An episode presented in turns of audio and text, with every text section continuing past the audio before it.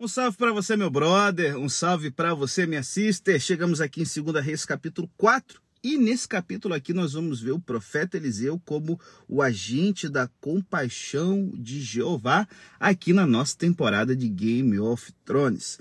E aí, gente, olha, se você ainda não sacou, perceba o seguinte: Eliseu ele se destaca no conjunto dos profetas bíblicos. Como? Além do relato de Elias e da viúva de Sarepta, certo? É, de nenhum profeta se é dito que faz milagres movido por compaixão e resposta às necessidades das pessoas.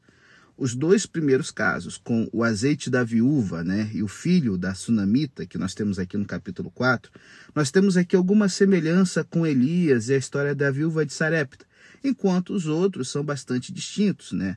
Tornar comestível um guisado prejudicial, né? E alimentar uma centena de pessoas e sem contar o capítulo 5, em que nós vamos ter a cura de Naamã, tá certo? Cada um desses milagres se move sempre do conflito para a solução. E essa diversidade aqui é instrutiva, porque ela aponta diferentes realidades sociais. Uma viúva empobrecida corre o risco de perder a guarda de seus dois filhos.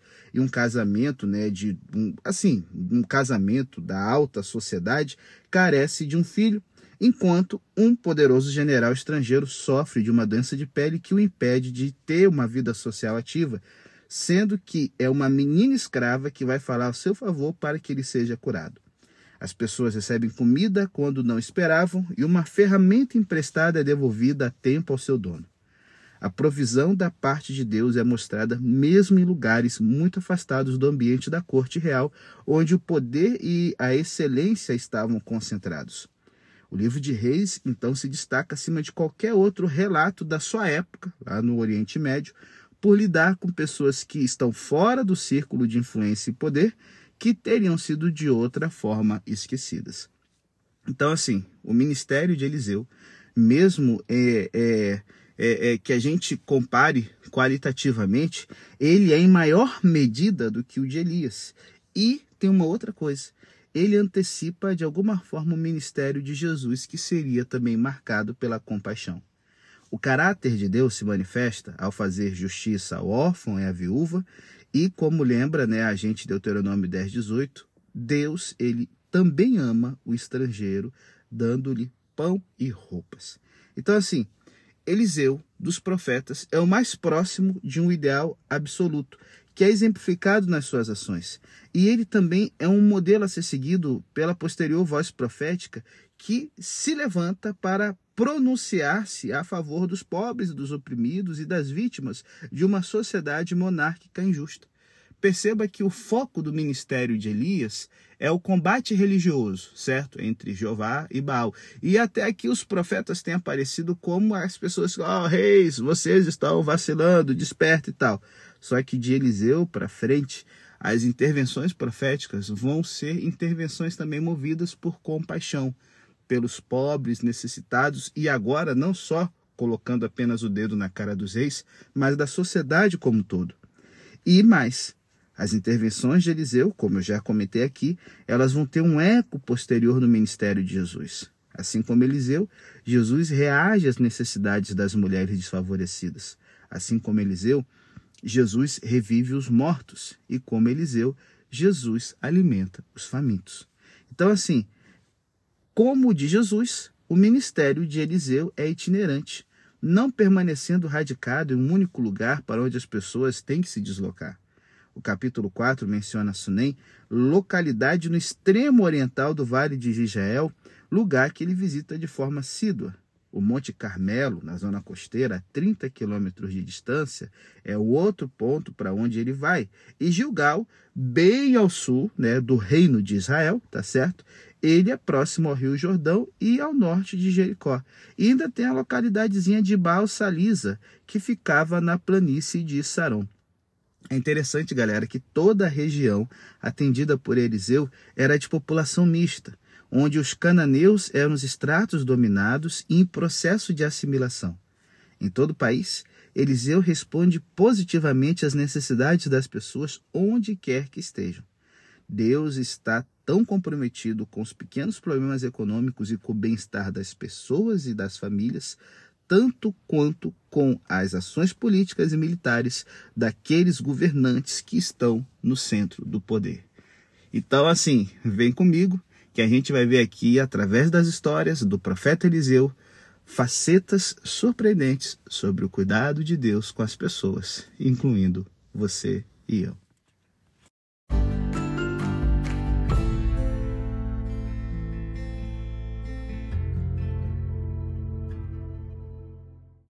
Primeira história que nós temos vai do verso 1 ao 7 e é a história da, do azeite da viúva, né? Da viúva que foi libertada da escravidão. É, rapaz.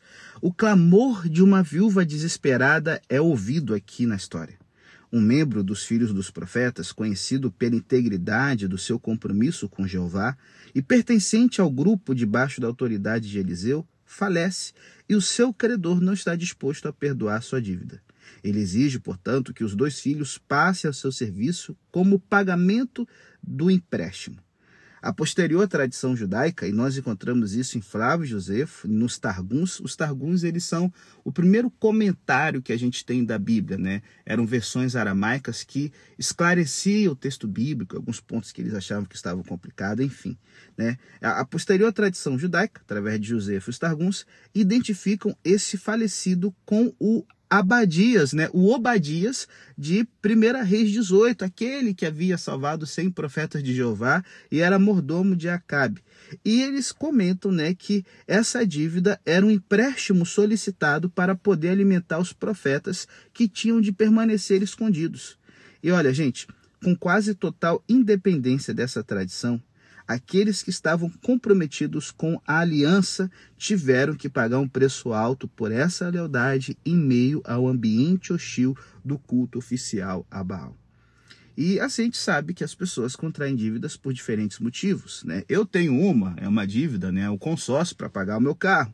Só que no mundo antigo, como em muitos lugares do mundo atual ainda hoje, as pessoas recorrem a empréstimos privados não para querer iniciar um negócio ou por desejar um carro melhor, mas simplesmente para poder sobreviver por causa da seca persistente, colheitas ruins, doenças, né?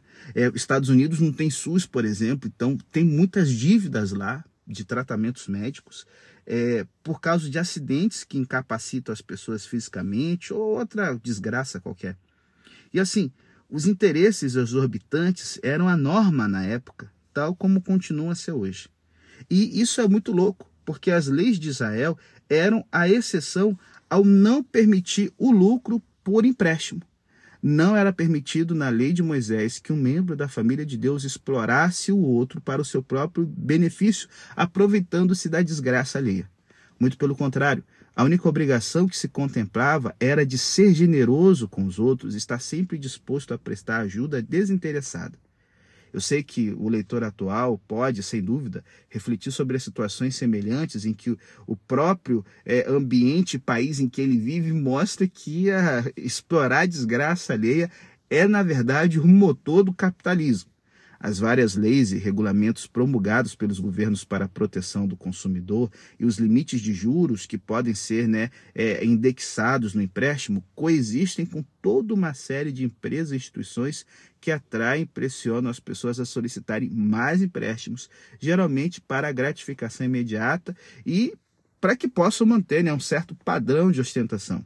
E quando a gente pensa nas dívidas, né, se eu não me engano, a última pesquisa, 80% das famílias brasileiras estavam endividadas. Estou falando aqui de números de 2021.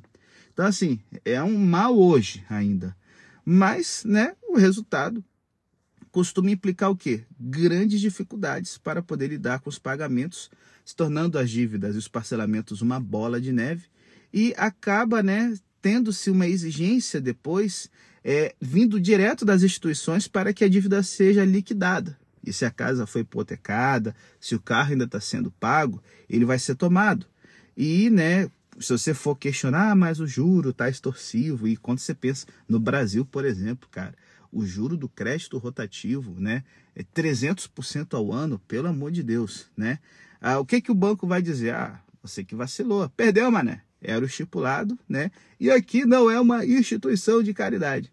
Então, a gente tem que aprender muito com as diretrizes bíblicas em relação à vida comunitária e se apegar muito também há um verso de Jesus Cristo que fala que a gente não tem que ficar preocupado com comer e beber e vestir, porque são essas esses anseios e necessidades que o marketing do mundo capitalista de hoje trabalha para enrolar você todinho. Então fique esperto.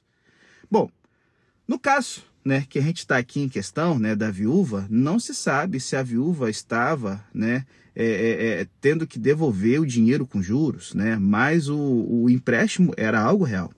Em tal situação, e, e, pensando precisamente na importância da comunidade, tinham sido promulgadas leis que protegiam o mais fraco na comunidade israelita. Uma forma de reembolsar o empréstimo era tornar-se escravo do devedor. E eu boto aqui um escravo entre aspas, por quê? É, as próprias leis israelitas reconheciam que não era certo que um israelita fosse escravo do outro, já que Deus havia libertado todo o povo da servidão do Egito, com especificações muito claras em relação à questão econômica e à situação dos escravos. Só que a interpretação religiosa, né, ela está aqui moldando a gestão da economia e das leis trabalhistas para que a, o papel do escravo seja mais de um trabalhador que faz um período de serviço para poder pagar a sua dívida. E quando a gente vê, gente, as leis de Êxodo e Deuteronômio, a gente percebe que o foco de Deus realmente é fazer com que as relações econômicas sejam mais justas possíveis. Por exemplo, em Êxodo 20, 21 e 22, nós temos, após os Dez Mandamentos, várias leis significativas para a vida em sociedade em Israel. E se liga, do verso 1 ao 17 de Êxodo 20, nós temos Dez Mandamentos do verso 22 ao 26, várias regras né, que dizem respeito aos ídolos e adoração nos altares. E aí no capítulo 21, 1 a 11, as leis são claramente específicas sobre a libertação de possíveis escravos, indo à frente mesmo dos acidentes, capítulo 21, 12 a 36 o que nos diz, por sua vez, de que Deus deseja, acima de tudo, que as pessoas possam viver dignamente liberdade e segurança, protegendo para isso primeiro os mais fracos e desprotegidos. Antes de Deus falar qualquer coisa sobre a vida em sociedade, ele começa sobre a questão da escravidão, como devemos trabalhar, tratar um trabalhador que está sob nossa dependência, antes de falar de acidente, qualquer outra coisa. É, é, é um parênteses aqui, é interessante, né, cara? Eu fico pensando nas prioridades de Deus e a nossa.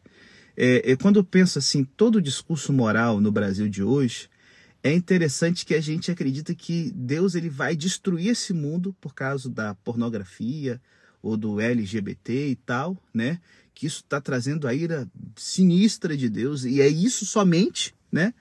E aí, cara, a gente esquece que o Brasil ele viveu 300 anos de uma escravidão horrorosa, horrível, abjeta, né? E não tinha ser boys, né? Sobre a ira de Deus caindo por causa disso. Quando a gente vê, cara, as prioridades de Deus aqui na Bíblia, entenda, eu não estou dizendo que pornografia é uma coisa certa e que homossexualidade não é pecado. Não estou dizendo isso.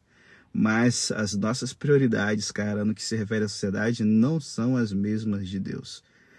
Então, assim, voltando aqui para o texto bíblico, as pessoas devem estar sempre antes das propriedades. É a lição que Êxodo 20 a 22 nos passa.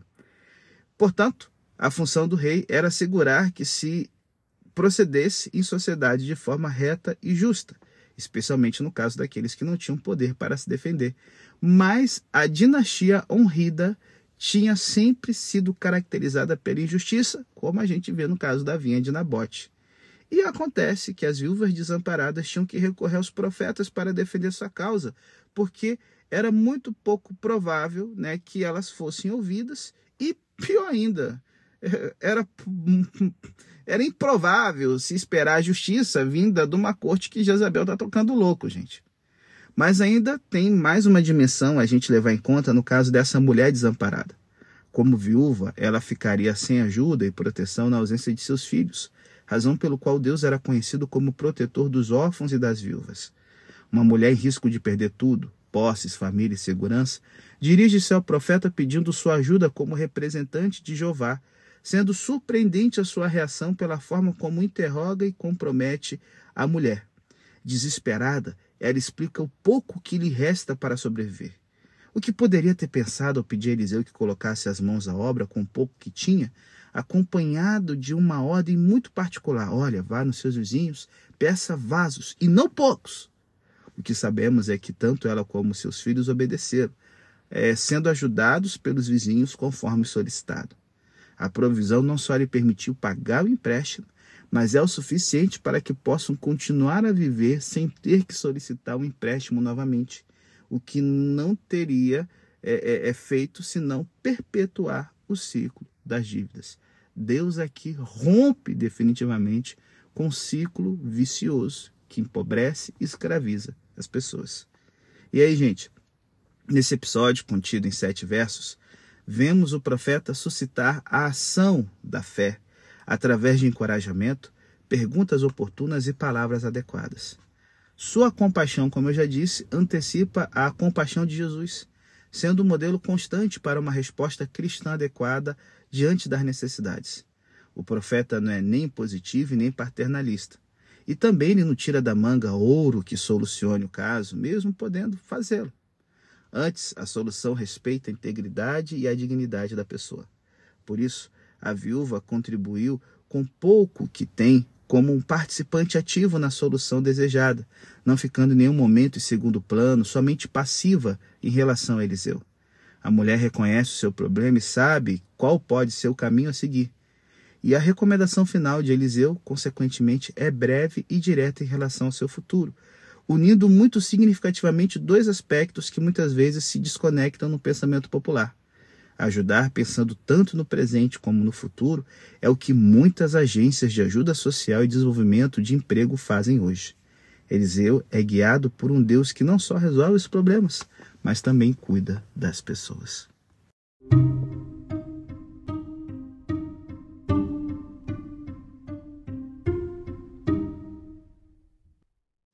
É, gente, eu, eu tô pensando aqui um pouco ainda na história da viúva, eu fico pensando, né? Eu já preguei esse sermão sempre falando, olha a importância da gente ter o Espírito Santo é, transbordando na nossa vida e tal, nunca acaba. Só que a, ideia que a, o texto bíblico quer passar é totalmente diferente, né? Olha a importância da gente estar tá lendo a palavra de Deus e deixando ela falar e tal. E a gente às vezes bota ali, ah, não, só que tem outros versos que falam do Espírito Santo aqui a lição é profundamente atual para a gente hoje. E eu quero convidar você para a gente olhar também para uma outra história, que também tem lições sobre vida em sociedade e fé muito importantes e que às vezes a gente nem né, dá muito valor, que é a história do filho da sunamita, né? que está aqui do verso 8 ao 36. E né, o incidente que acontece aqui é uma reminiscência né, de Elias. Eliseu encontra-se desfrutando da hospitalidade de uma mulher rica que o reconhece como um homem santo de Deus, levando o profeta a fazer alguma coisa como uma forma de agradecimento. Eliseu tem contatos nas altas esferas, mas a mulher só quer ajuda e proteção para poder continuar a agir a favor da comunidade local e nada pede para si mesma. Embora mais tarde no capítulo 8 ela vai precisar de ajuda, mas a gente vê que uma pessoa desinteressada, desapegada. E aí o servo de Eliseu, que é um personagem trágico, né, e ao mesmo tempo às vezes cômico, o Gease, talvez hesitante, ele aponta o óbvio, que ela não tem filhos e o seu marido é velho. E nós temos aqui outra situação bíblica típica da falta de filhos, embora nesse caso a dificuldade se concentre na idade avançada do marido, com vista a uma futura descendência com apenas os filhos dos é, como apenas né, os filhos do sexo masculino podem perpetuar o nome e manter a propriedade da casa, né, as riquezas não substituem um filho. E, e, aí você entende né, como o Salmo 127 tem valores diferentes dos valores da gente hoje, certo? Eliseu anuncia o futuro nascimento de um filho e a mulher reage mostrando sua falta de esperança a esse respeito. Como verdadeiro profeta que é, Eliseu anuncia e o que ele fala acontece. Só que tragicamente a criança cresce um pouquinho, mas ela vem a óbito. O narrador nos introduz aqui em um diálogo dramático que aumenta em tensão até atingir seu clímax. A mulher sabe que só há uma pessoa que pode ajudar e ela não perde tempo é, em, em, em, procurar outro tipo de ajuda, ela vai direto no profeta. E ela está tão determinada que ela não dá explicações nem ao seu marido e nem a Gease. Mais uma vez, Eliseu mostra uma sensibilidade particular. Gease tenta proteger Eliseu, mas é, é, é cara, Gease é muitos discípulos, velho. Mas como aconteceria com Jesus séculos depois, Eliseu responde diretamente à pessoa que precisa de ajuda. Ele também está disposto a ser interrompido. Mesmo sendo profeta e com muitos afazeres, Eliseu reconhece que Deus não lhe mostra todas as coisas de forma clara. A mulher tem que expressar sua necessidade, né, com as suas próprias palavras. Ela então lembra Eliseu que a ideia do filho tinha partido de Eliseu e não dela. A esperança suscitada, não procurada por ela, foi agora frustrada.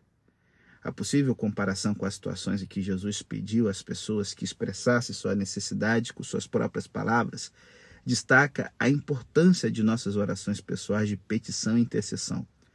Deus responde às orações do seu povo. Será porque sabe bem como somos constituídos, né, nós seres humanos? Bom, os terapeutas reconhecem hoje a importância de a pessoa que está sendo atendida verbalizar com suas próprias palavras sua situação e seu desejo. E esse é um problema, né?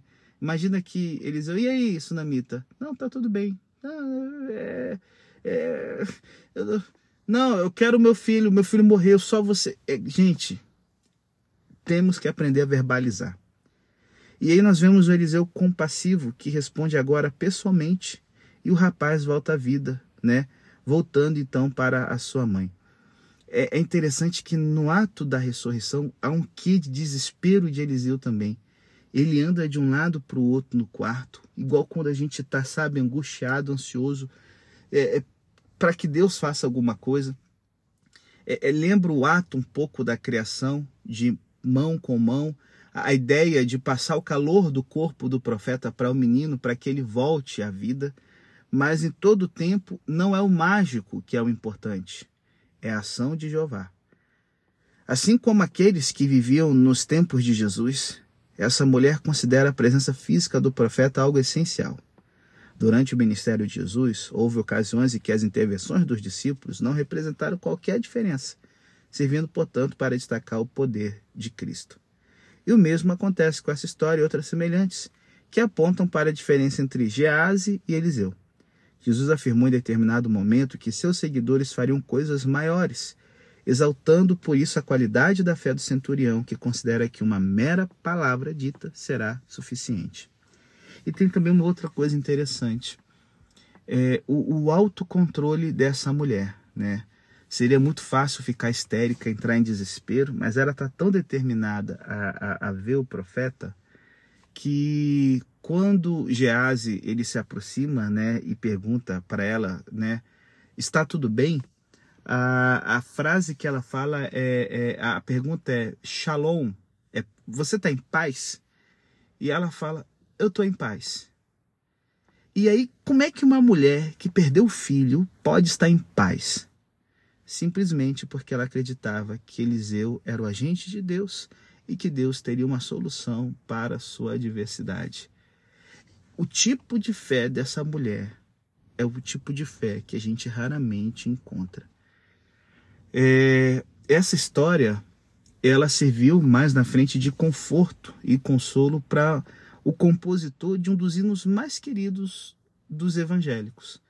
É, no século XIX, o advogado Horácio Spafford ele perdeu todas as suas filhas num acidente de navio. Né? O navio tinha naufragado perto da costa da Inglaterra.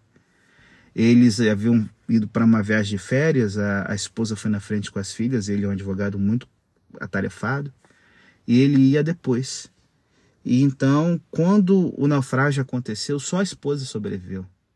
E ele então pegou o primeiro barco em direção à Inglaterra para poder ajudar a esposa, assim, reconstruir a família, né? Pensa, imagina o barco, foram quatro filhas de uma vez só. E aí quando ele está indo para a Inglaterra, ele passa no local do naufrágio. E o pessoal, né, a tripulação comenta, ó, oh, foi aqui que alguns dias antes aconteceu o naufrágio do barco que morreu quase todo mundo. E é aquilo arrasa ele, ele fica desesperado é, porque ele perdeu a todas as suas filhas, cara. E ele entra na sua cabine e começa a orar e anda de um lado para o outro e questionar com Deus. E ele então faz aquela coisa, o horóscopo bíblico, né? Ele abre a Bíblia num lugar aleatório pedindo que Deus fale com ele. E aí a vista dele cai em 2 Reis 4, justamente nessa história da sunamita. E o que mexe com ele é que no inglês a palavra é, é It is well with my soul. Em vez de traduzir como está tudo, tudo bem, está em paz, é, é, ela fala em inglês, está tudo bem dentro da minha alma. E aí ele lê a história de uma mulher que perdeu o filho e ele perdeu as filhas. E ele então chega à conclusão de que se ela pôde encontrar paz, mesmo tendo perdido tanto, Deus também poderia dar paz para ele. E aí ele começa então a escrever né, o rascunho da letra do hino. É, se paz a mais doce me deres gozar, se dor a mais forte sofrer. Assim, certo estou, tu me fazes saber. E aí a gente é a música Sou Feliz com Jesus, mas no inglês ele fala: Eu posso dizer It is well with my soul. Eu posso dizer está tudo bem aqui dentro da minha alma. E é o refrão, né? Não é Sou Feliz com Jesus em português. It is well with my soul. É, quando as coisas ruins acontecem, será que a gente pode dizer que está tudo bem com a nossa alma?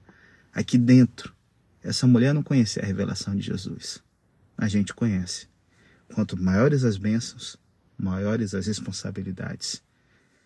Nosso desafio é ter a fé dessa mulher, porque nós temos uma noção de Deus muito maior e melhor do que ela tinha. Ela só tinha Eliseu. A gente tem Jesus. Então, se há uma coisa na vida que a gente tem que buscar, é que esteja tudo bem, tudo em paz. Porque se a gente tem Jesus, a gente tem tudo.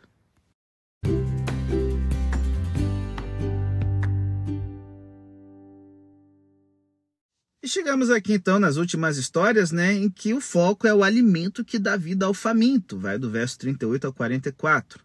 Bom, por causa de uma seca, né, tenebrosa, e é interessante que seca é algo constante durante o ministério de Eliseu, que nos lembra, né, a seca de Elias. As pessoas, elas aproveitam, cara, tudo o que parece comestível. Mas nada parece ser capaz de acalmar a fome dessa galera aqui, como diz o verso 38 e 39. Mesmo os bons ingredientes recolhidos com trabalho árduo foram estragados por causa de é, é, é um, um, um, alimento, né, um vegetal venenoso que foi misturado ali junto, sabe, aquela sopa de tudo, de resto de tudo que está rolando aqui mais ou menos, né, alguma coisa tipo final de Campuri e tal. E aí, gente, é, na ação de Eliseu, o guisado torna-se comestível e nutritivo, cumprindo assim o seu desejo de alimentar os famintos. É interessante que há uma coisa, né? É, a, aquela panela tinha morte ali dentro. E todo mundo ia comer aquela bagaça. Mas tinha alguém sensato que pôde perceber que havia veneno ali e gritar: Olha, gente, a morte nessa panela. Eu fico pensando que muitas vezes é, a gente precisa. A, a, importância de ter pessoas perspicazes andando com a gente na nossa, no nosso trabalho, nossa comunidade, nossa igreja, no nosso círculo de amizades. Porque quantas vezes a gente pode estar comendo coisas que a gente acha que vai ser nutritivo e é um veneno puro, né? Então, assim, essa coisa de pá, perceber, olha, a morte e a gente ficar ligado, sabe? Porque o trouxa também, não, que morte, eu tô com fome, fome, é, pá, morreu. Então, isso também é uma coisa da gente pensar aqui. Mas voltando aqui para o texto bíblico, o espírito compassivo de Eliseu destaca-se novamente no próximo caso, né? A comida que em princípio lhe é oferecida é distribuída por indicação dele entre as pessoas. E aí, o sempre prático Gease argumenta que isso é impossível, mas Eliseu exorta a seguir em frente. O desejo de Jeová é que as pessoas recebam comida, com comida de sobra, e é a palavra de Jeová que realiza essa abundância. Uma comparação óbvia é a circunstância que um rapaz leva né, alguns pães e peixinhos a Jesus. A passividade inicial dos discípulos é seguida por uma obediência que permite que mais de 5 mil pessoas sejam alimentadas com comida de sobra até para guardar e encher 12, encher e guardar 12 cestos, né, que foram distribuídos e usados posteriormente. Então, tal como em circunstâncias anteriores, Deus faz com que o aparentemente suficiente seja multiplicado para a abundância e ainda mais. E aí, gente, Gease e os discípulos de Jesus, e, e de boa, nós também, incluídos aí nesse bolo, vemos a necessidade da multidão como impossível de satisfazer com tão pouca provisão. E a nossa reação, assim como a deles, é não fazer nada. Mas Jesus, né, é, ele sabe desse vacilo da gente. Aí a gente, né, muitas vezes vem, olha, diga-lhes para irem, porque o que temos mal é suficiente para nós. Você lembra dos discípulos dizendo isso? Eliseu e Jesus enfrentam o desafio. Comece a distribuir com o que você tem, e os recursos se multiplicarão, porque a vontade de Deus é alimentar essas pessoas através de vocês. O apóstolo Paulo sabia bem dessa verdade ao escrever à igreja de Corinto em relação à sua oferta aos pobres de Jerusalém. Aquele que dá a semente a quem semeia e o pão ao que come, proverá e multiplicará a vossa semente e aumentará os frutos da vossa justiça. A semelhança é com um armazém que parece ter capacidade limitada, mas quanto mais se distribui, maior a quantidade que se reabastece. Os limites não estão na provisão de Deus, mas na nossa disposição para sermos generosos. E aí, galera, para a gente fechar nossa, nosso podcast, fica uma reflexão. E aí, pastor, nós temos aqui magia ou milagres? Bom, os vários cenários desse capítulo aqui apontam para o poder de Jeová manifestado através de Eliseu, apoiando-se com ele como o legítimo sucessor de Elias. Mas a verdade, né, que a, o leitor atual, né, eu, nossa, estou parecendo Temer aqui, né, uma pastilha azul, vambora, vambora. Mas a verdade é que o leitor atual, influenciado pelos pensamentos do iluminismo, ele quer saber se realmente tais milagres podem acontecer. A Bíblia ela não oferece nenhuma explicação sobre isso. A própria natureza dos milagres transcende todas as explicações possíveis, mas certamente há certas semelhanças aqui na sua realização. Primeiro, nós temos ações compassivas e não demonstração de poder. O uso de um cajado ou da farinha pode fazer pensar em algum tipo de mágica. E a magia sempre direciona a atenção para o mago por causa de suas ações que são prodigiosas em si mesmas, mas a totalidade das ações de Eliseu são sempre benefício dos outros por uma necessidade genuína básica. Eliseu age não para provar que ele é realmente um profeta, mas por precisamente ser um profeta. De forma semelhante, Jesus realizou milagres, sendo o termo habitual no Novo Testamento a palavra sinais para descrever os milagres. Não para provar que ele era o filho de Deus, mas porque realmente ele era o filho de Deus. Tanto no caso de Eliseu como no de Jesus, os milagres eram consequência de sua pessoa dotada de poder pelo Espírito Santo e que tinha compaixão das pessoas com necessidades básicas. Segundo, nós temos o resultado da confiança na palavra profética. Todos esses milagres e sinais eram resultado de uma fé, não um meio para ter a fé. A mulher e seus filhos demonstraram sua confiança na palavra de Eliseu, indo atrás das vasilhas e enchendo-as de azeite. A mãe angustiada chega onde o profeta está com a confiança de que ele será capaz de agir. O grupo dos filhos dos profetas tem de conseguir alguma farinha e Gease deve dar o pão às pessoas. O resultado acompanha uma ação. E mais uma vez, pode-se traçar um paralelismo com a imagem que os evangelhos sinóticos dão de Jesus, como aquele que invoca a fé antes de fazer o milagre. E por fim, né, nós temos milagres em situações particularmente significativas. Se todas essas histórias não fossem mais do que a manifestação de uma mentalidade pré-científica, seria de esperar que houvesse milagres por toda a Bíblia. Mas, muito pelo contrário, manifestam-se em períodos-chave. O Êxodo, a fundação da nação, que é né, o período ali do deserto, os tempos de Elias e Eliseu, que são marcados pelos conflitos religiosos e pela apostasia do norte, o ministério de Jesus e os primeiros tempos da igreja com os apóstolos. Então, os milagres têm, portanto, lugar em situações especiais e como atos soberanos do poder compassivo do Deus que está presente entre o seu povo. Há outros momentos em vez disso em que Deus determina agir de forma menos espetacular, embora sempre com a mesma graça soberana, como no clamor dos profetas pelos necessitados. O apelo é sempre que o povo de Deus, em todos os tempos e circunstâncias, haja movido com compaixão, como resposta às necessidades dos outros, confiando que Deus, com seu poder soberano, faça e forneça o necessário conforme o seu critério. E, gente, entre nós, O maior milagre que esse mundo precisa não são os milagres do Eliseu, mas o milagre de que nós cristãos tenhamos o coração realmente transformado, para que através da nossa compaixão a gente possa mudar o mundo em que nós vivemos, transformando e melhorando a vida daqueles que estão ao nosso redor. Esse, para mim, é o melhor milagre.